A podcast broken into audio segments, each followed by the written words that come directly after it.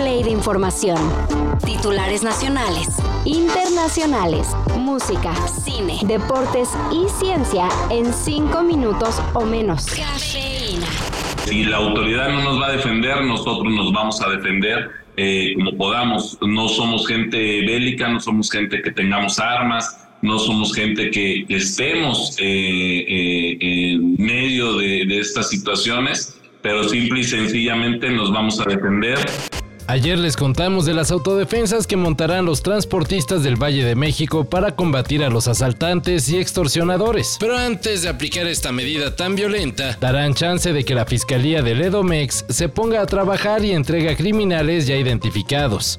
Para meter algo de presión al asunto, choferes de micros, combis y camiones prevén hacer un mega paro el próximo 7 de agosto. Pues ni modo, ¿qué, hacemos? Sabemos que estamos en, en riesgo, sabemos que ponemos en riesgo a nuestra familia, pero eh, necesario que alcemos la voz, no puede estar así. Así que si las autoridades no quieren que el lunes haya todo un caos, deberán movilizarse contra extorsionadores. O pues todo pasará. No habrá transporte público y las autodefensas comenzarán a buscar a extorsionadores por su propia cuenta. Y seguramente no para acusarlos con sus madres. No somos gente armada, pero tenemos palos y piedras y pues, pues ni modo.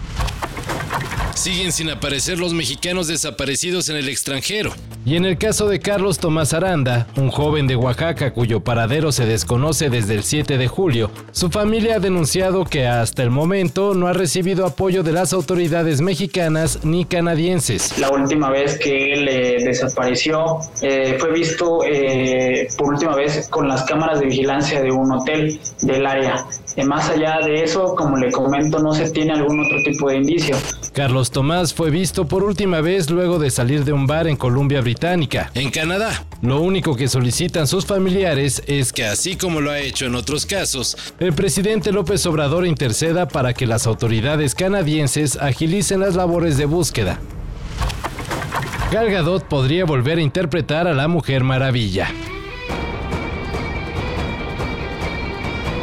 Aunque los directivos de DC no la han mencionado para futuros proyectos, dando a entender que sería cepillada como el Superman de Henry Cavill, en entrevista para Comic Book, Gal Gadot confirmó que sí hará una tercera película en el papel de Diana Prince. Y bajo la dirección de James Gunn. From what I heard from James and from Peter is that we're going to develop a Wonder Woman 3 together.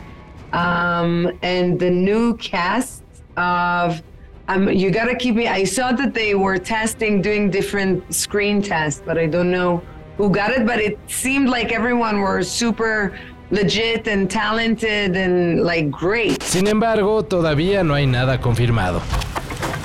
Se acabó la fase de grupos del Mundial Femenil y luego de la sorpresiva eliminación de Brasil y Alemania, así quedaron los octavos de final.